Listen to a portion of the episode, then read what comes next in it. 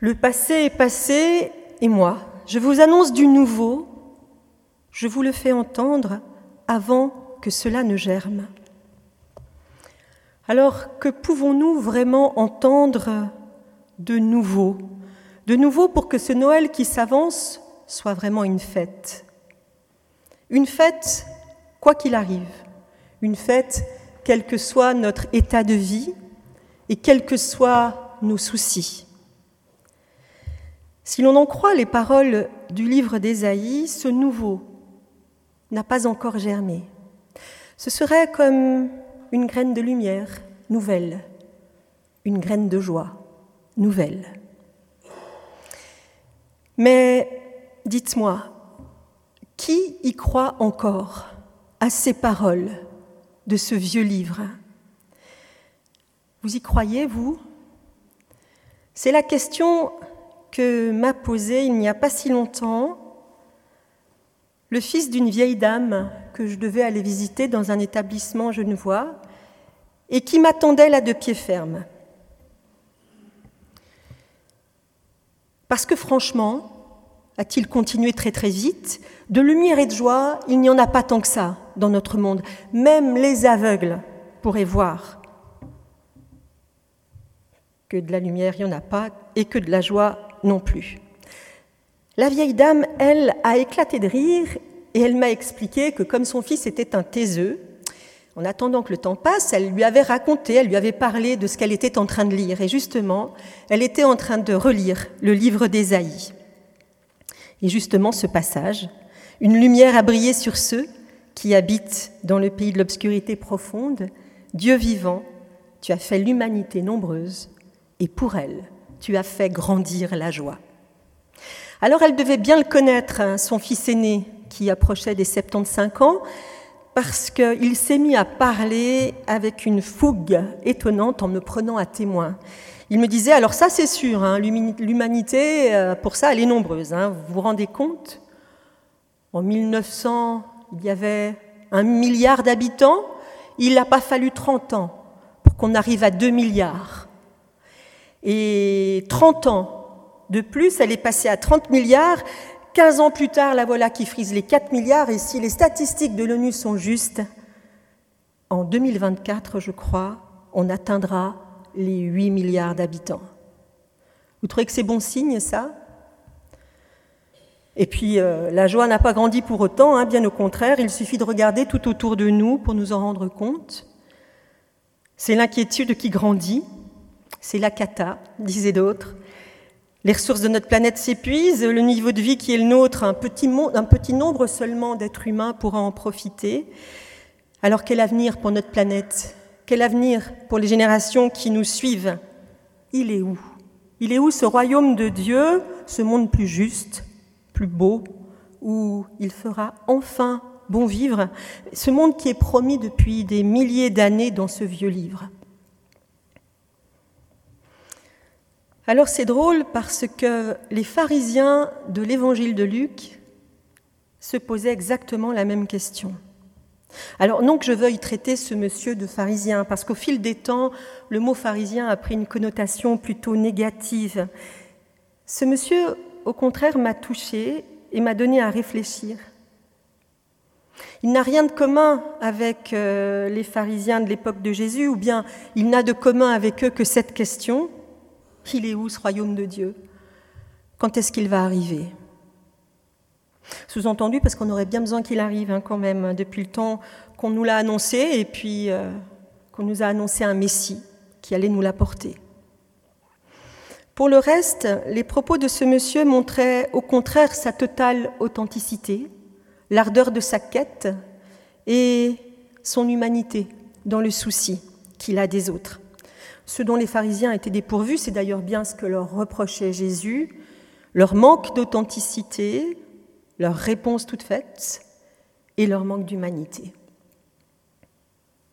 Au moment où il pose cette question à Jésus, les pharisiens étaient sans doute déjà passablement énervés. Voilà un homme qui arrive, qui prêche dans leur temple et qui vient bousculer leur petit train-train religieux bien établi bien rodé, en dénonçant tous ceux qui se réclament de Dieu et qui ne sont pas pour autant plus humains, ni plus solidaires, ni plus attentifs les uns aux autres, notamment les plus fragiles. Un homme qui vient affirmer qu'il est impossible de rendre un vrai culte à Dieu sans s'intéresser à son prochain. Un homme qui dit être l'envoyé du Dieu vivant, de l'Éternel.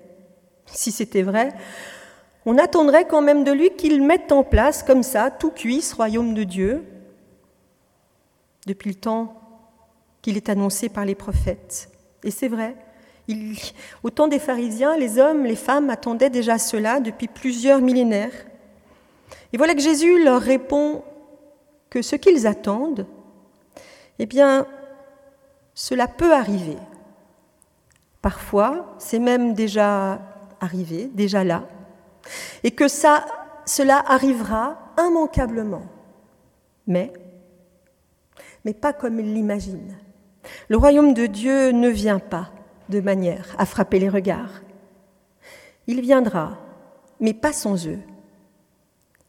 Pas sans nous. Car voici, le royaume de Dieu est au milieu de nous. Il est en nous. Les pharisiens attendaient un sauveur, le sauveur, celui qui allait mettre en place le royaume de Dieu. Et le voilà, ce royaume de Dieu, plutôt comme une graine remise à nos bons soins. Alors je reviens dans la chambre de cette dame parce que au moment où j'ai évoqué cette réponse de Jésus, c'est ce monsieur qui a éclaté de rire et qui a dit mais c'est pire qu'IKEA alors. IKEA au moins, il nous donne un mode d'emploi. Alors c'est pas faux. Nous voilà avec rien de moins que le royaume de Dieu à construire sans mode d'emploi. Peut-être ça vaut mieux d'ailleurs parce que les modes d'emploi d'IKEA, c'est jamais évident et en plus, il manque toujours des pièces dans les cartons. Pas de mode d'emploi donc, mais nous ne sommes pas seuls.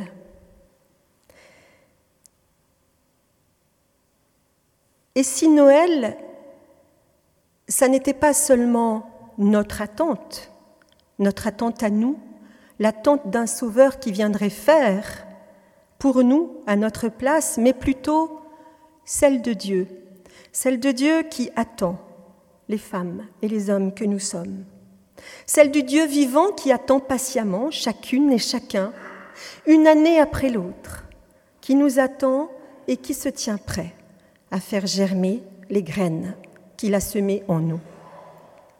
Le passé est le passé, et moi je vous annonce du nouveau. Je vous le fais entendre avant que cela ne germe. Et si Noël, ce n'était effectivement pas la promesse d'un sauveur qui va faire à notre place, mais celle d'une présence qui nous tiendrait la main dans nos obscurités comme dans nos lumières.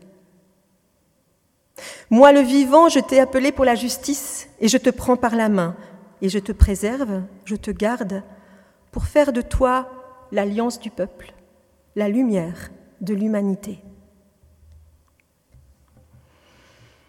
Cette grande dame que j'ai rencontrée dans sa chambre, elle passera Noël seule. Ses deux fils se sont mariés et entre ces deux belles filles et elle, eh bien, le courant n'est jamais vraiment passé. Entre les deux belles filles non plus d'ailleurs. Alors depuis que les petits-enfants sont devenus grands, chacun, chacune passe Noël euh, de son côté au soleil si possible, de l'autre côté de la Méditerranée. Ah, comme les clichés ont la vie dure, je n'ai pas pu m'empêcher, quand son fils a pris congé, de lui demander Mais ça va pas quand même être un peu difficile pour vous, Noël? Elle m'a répondu Vous savez, le temps de l'Avent pour moi a duré presque 30 ans. Mais maintenant, Noël, c'est pour moi l'un des plus beaux jours de l'année. Je vais bientôt partir vers ma plus grande aventure. Bon, elle a 97 ans, donc euh, elle s'y attend plus que d'autres. Mais en attendant, chaque Noël pour moi, me disait-elle, c'est un vrai rendez-vous.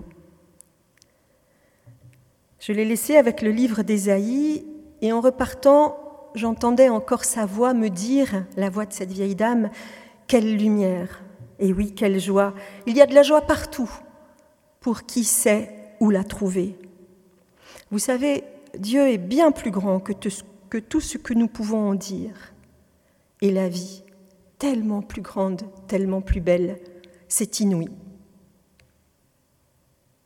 Et ce matin, l'écho, l'écho de la voix de l'Éternel, du vivant, je te préserve, je te garde pour faire de toi l'alliance du peuple, la lumière de l'humanité.